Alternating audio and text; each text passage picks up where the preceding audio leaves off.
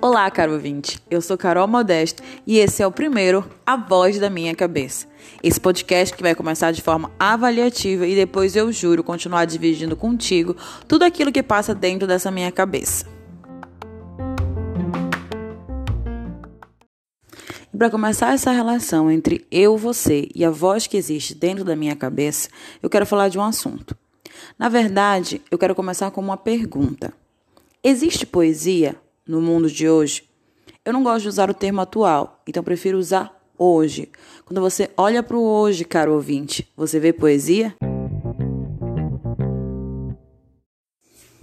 Então, caro ouvinte, camarada, para a gente responder essa pergunta, a gente tem que pensar em poesia como um todo na história do homem. É claro que eu não vou partir lá da pré-história ou da Bíblia, depende do que você acredita, mas sim fazer alguns recortes literários sobre o conceito de poesia nesse período e a gente vê se ele se faz e se ele se representa nesse momento, nesse mundo de hoje, 2021, para cada um de nós.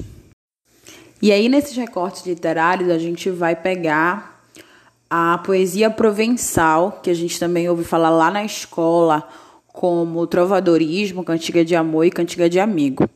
E nesse período aí, a poesia estava ligada a uma expressão que é fim-amor. É, me desculpem se a minha tradução não está tão boa. E o fim-amor era um conceito que foi criado por homens semi-dependentes da nobreza feudal, em que eles diziam que o amor devia ser o princípio central do pensamento e das obras artísticas. Então, na Idade Média, ali no período feudal, no trovadorismo, desculpe professores de história se eu estiver dando alguma falha aqui, a poesia estava ligada diretamente ao conceito de amor no pensamento e nas artes. Então pense comigo aí, meu querido ouvinte, que o amor e poesia estavam caminhando juntos nesse momento. Principalmente um amor como centro do pensamento. E aí, o amor faz parte da sua rotina diária de pensar, você pensa muito no amor e assim você está produzindo muita poesia no seu dia a dia? Não sei dizer, porque é complicado a gente pensar em amor em pleno 2021, pandemia, Bolsonaro presidente, mas tentar pensar em amor seria produzir poesia na pós-modernidade. E aí, ouvinte? Está produzindo poesia? Segundo esses homens independentes da nobreza feudal que diziam que o amor e a poesia eram produções unidas e que deviam ser o centro do pensamento e das obras de arte? E aí, quando a gente olha para outro período e a gente olha lá no humanismo, quando eu estava fazendo a pesquisa, me chamou a atenção que se falava da poesia dentro dos palácios ainda, né? Dentro ainda do contexto de nobreza. E aí a poesia, ouvinte, quer dizer que ela tem um local específico para existir, um local enquanto lugar, enquanto sinônimo de lugar, né? De um, um ponto de localização. E se a gente olhar para os locais onde a gente existe, onde a gente está, nossa casa, nosso quarto, nossa cidade, nosso estado a produção de poesia nesses espaços e que poesia é essa? A poesia precisa estar dentro de espaços mais ditos como cultos e formais e de maior poder aquisitivo, a poesia do palácio a poesia da rua. A poesia humanista estava ligada a um espaço ainda, uma produção de espaço produzida por um tipo de pessoa e a poesia começa a se desvincular um pouco do sentimento. Então a gente já viu poesia enquanto amor e poesia como ponto de localização. Vamos para mais um recorte aí, meu ouvinte. Vamos falar lá do romantismo, né? Essa escola que beira ao início de um novo momento literário um novo momento das artes com o nascimento do romance. O romance que eu digo, o romance livre escrito, né? O romance que vai evoluir depois para as comédias românticas. E lá no romantismo, eu vou citar Antônio Cândido aqui, literário, ele fala a seguinte coisa: a melancolia, por exemplo, vai sendo cada vez mais associada à noite e à lua, ao salgueiro, à saudade, sobretudo ao pormenor dos lugares. O Antônio Cândido nos diz que a poesia agora é melancolia, é saudade, é lua, é noite e é o pormenor dos lugares. Está no pormenor dos lugares. A poesia ganha o conceito de subjetividade do eu lírico. Há uma voz falando, meu caro ouvinte, e essa voz está sofrendo. Ela é de saudade, ela é de melancolia, ela é a lua, ela é a noite. Então pega a visão aí, meu ouvinte, ou pega o ouvido. No romantismo a gente fala de melancolia, a gente fala de saudade, você fala também de uma experiência afetiva, de uma autonomia espiritual com a poesia. Então me parece que é mais fácil nesse momento produzir poesia no nosso mundo de pandemia, de Bolsonaro presidente, de muita melancolia, é produzir poesia nesse conceito do romantismo, onde ela nasce nessa beira da experiência afetiva, nessa beira de uma melancolia ligada à noite, desse visual mais soturno. Há, por enquanto, esse conceito acho que mais fácil de lidar. Além de que há aquela outra expressão popular que vocês já devem ter escutado, de que quando o artista está sofrendo, ele produz melhor. Não só o artista, mas o ser humano de uma forma total. Aí fica o questionamento para vocês. Quando vocês estão sofrendo, vocês produzem melhor, mas também é necessário sofrer para produzir, mesmo que seja poesia? E há um outro momento da literatura também que a gente pode considerar bem relevante para o cenário que a gente vive hoje e a gente poder responder se existe poesia hoje em dia. Que é em 60 e 70, onde a gente vai ver o conceito de poesia praxe. E a poesia praxe, ela vai ser um retrato das tensões que os países estão vivendo naquele momento, de forças políticas opressoras, né? A gente está falando de ditadura militar no Brasil. E há um conceito é, acadêmico, assim dizer, que fala o seguinte dessa poesia praxe. Atente-se, ouvinte. Fruto da modernidade, revela um ser humano fora do lugar, que não aceita e não se encaixa nos modelos propostos pela sociedade. Isso é uma base não de só 60 e 70, se a gente pensar. É uma base de uma construção que a gente faz hoje em dia quando a gente reivindica nossos espaços, nossos lugares dentro de bandeiras, bandeira feminista, bandeira LGBT, movimento negro, onde a gente não se encaixa nesses padrões que a sociedade nos coloca. Então, por mais que a gente tenha uma melancolia, assim, lá do romantismo, dessa poesia, a gente também tem essa poesia praxe. A gente tem essa poesia de rebeldia? A poesia já não é mais um sentimento, não é apenas o sentir a dor do existir, a dor de amar, mas sim também a dor do mundo, a dor das tensões, a dor dos outros. A poesia sai do eu lírico e vai para um povo inteiro, para uma nação lírica. Só que na literatura, que foi esses movimentos que a gente está vendo, há uma questão muito da poesia é, ligada a um conceito concreto e pegável que é a produção literária. Ela também norteia os valores de um período literário. Só que a poesia, a gente sabe que na sua raiz ela é muito mais do que isso. A poesia pode ser aquilo que a gente sente sozinho no quarto, deitado, embaixo da coberta, ouvindo uma música. A poesia pode ser é, o nosso rosto colado no vidro embaçado do ônibus, com uma música ou com um livro. Poesia também pode se sentir de uma forma coletiva, na pele coletiva. É um exemplo bem recente que quando a Erika Hilton, vereadora de São Paulo, ela proferiu o primeiro discurso dela na Câmara, eu acredito que até ali, no meio daqueles que não admiram, mas vão ter que engolir ela naquele espaço, o pelo do corpo se arrepiou. Os comentários, os compartilhamentos que tiveram desse vídeo do discurso dela demonstraram isso que a poesia também pode ser coletiva, que a poesia também pode ser política. por mais que a gente venha com esse conceito bem legal de que poesia é política, a gente sabe que ainda o sentimento mais atrelado à poesia é o amor.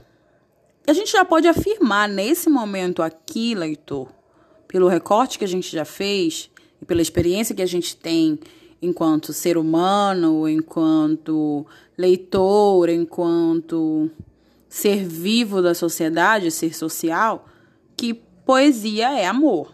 Isso é uma certeza. Não é só o sentimento mais retratado na poesia. E se poesia é amor e poesia é política, eu jogo para vocês que a gente pode afirmar que poesia é vida. E aí, olhando para esse mundo atual, onde 44% da população brasileira não tem o hábito de leitura, considerar apenas que poesia vai ser amor na literatura, ou seja, na cultura escrita, a gente estaria dizendo que a poesia está morta.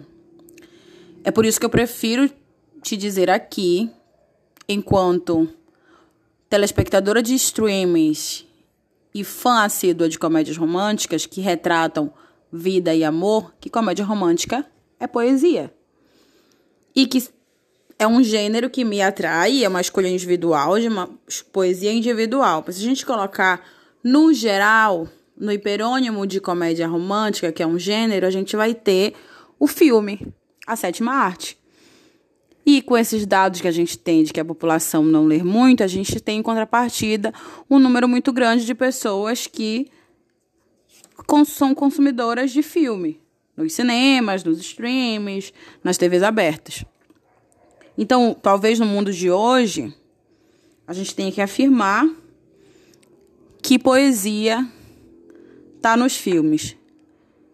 Que a poesia saiu de um campo de uma leitura escrita, né, de textos escritos, e passou para uma leitura dentro das histórias cinematográficas dos filmes.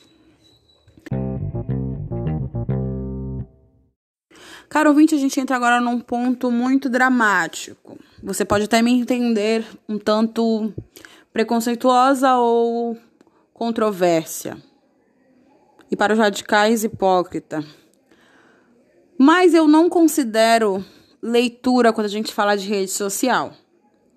Quando esses dados, essas pesquisas demonstram que a leitura não faz parte da rotina do brasileiro, muitas outras pessoas, principalmente os mais jovens, chegam com que ah, a gente lê artigo na internet, a gente lê textão nas redes sociais. Mas o textão na rede social, ele é uma leitura. E captando para dentro do assunto que a gente está falando, o que a gente tem na rede social é poesia? É um comportamento que gera poesia? Porque olha a situação, não sei se acontece com vocês. Você pega o celular para mandar uma mensagem, sei lá, para sua mãe, para lembrar ela de comprar leite, porque ela saiu para o mercado. E aí você vai com esse objetivo. Vou pegar aqui o celular, vou mandar essa mensagem, depois vou voltar a fazer o que eu estava fazendo, ver um filme, varrer uma casa, fazer uma comida, conversar com uma pessoa. Do tempo que tu só ia fazer isso, que seria super rápido, tu olha todas as tuas redes sociais. Tu comenta publicações dos seus amigos que tu não tinha visto. Tu comenta em voz alta que fulano é feio, que fulano é bonito, que fulano é bobo, que fulano é forçado, que tu não aguenta mais aquela hashtag, que tu não aguenta mais aquela tríade, que tu não aguenta mais aquele meme. Tu vai fazendo tanta coisa e modificando tanto aquele comportamento que aquele objetivo, que era simplesmente mandar uma mensagem, se foi. E aí tudo que, isso que tu fez, tudo isso que tu fez, foi leitura? Pode ser considerado leitura e principalmente pode ser considerado poesia? Selfie é poesia. Pedir like é poesia. Story pode ser poético. Da escolha individual da escolha coletiva. Porém, entretanto, todavia, e usando todas as conjunções adversativas que, que a gente tem acesso, é na rede social, foi na rede social que eu encontrei o vídeo da vereadora Érica e senti poesia e percebi que várias pessoas sentiram poesia. E aí a gente vem com aquela antiga discussão lá do humanismo de local. Então talvez, por isso que eu falei que poderia parecer controverso. Talvez para mim a rede social seja um local que pode produzir poesia, mas que não necessariamente seja um local poético. Eu não vou me contradizer aqui, eu só vou fazer uma análise a partir da reflexão que eu fiz com vocês, ouvintes. Se a poesia é subjetiva, porque ela está ligada sempre a sentimentos e sentimentos são subjetivos, eu posso achar algo poético e você pode não achar, eu, você pode chorar com o Machado e eu posso não chorar. É possível validar a poesia? É possível eu falar enquanto estudante de letras ou enquanto ser humano do sexo feminino que rede social não é poesia, que Machado não é poesia, ou que Clarice é poesia, e que fulano é, e que fulano não é. Eu posso fazer essas validações? Porque no mundo acadêmico, a gente sabe que validar poesia é uma coisa comum. É comum você ouvir pessoas dizerem que funk não é cultura, que funk não é música popular, que funk é indecente, que para ser poético é preciso ter uma palavra que você vai olhar no dicionário o significado, rotular e validar poesia. É o que o mundo acadêmico, em sua grande maioria, faz. E Acabei de perceber que fiz isso quando disse que rede social não era um espaço de poesia. Então a poesia pode ser validada? E o que é validar? Validar é um verbo da primeira conjugação, é um verbo transitivo direto e pronominal. E segundo o dicionário, ele significa enaltecer, valorizar e tornar legítimo. Então, validar é valorizar. E a valorização não é uma escolha individual, também é uma escolha coletiva. É a valorização do carimbó. É uma escolha coletiva. Se coloca como patrimônio. Mas também é uma valorização individual. Para não ficar confuso. Quando eu valorizo algo de uma forma coletiva, necessariamente eu não estou dizendo que eu valorizo isso individualmente. Não faz parte da minha playlist ouvir certos tipos de música, um certo ritmo musical, mas esse ritmo musical é valorizado de forma coletiva. Então, talvez eu não considere a rede social leitura, eu não considere a rede social um lugar para validar poesia, mas outras pessoas podem fazer isso.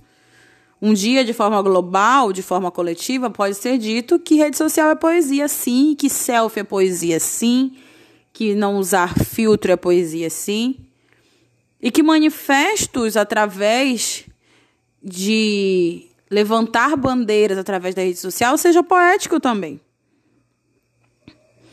Então, eu acho que toda vez que a gente pensa em validar alguma coisa, a gente tem que pensar individualmente, mas também no caráter coletivo.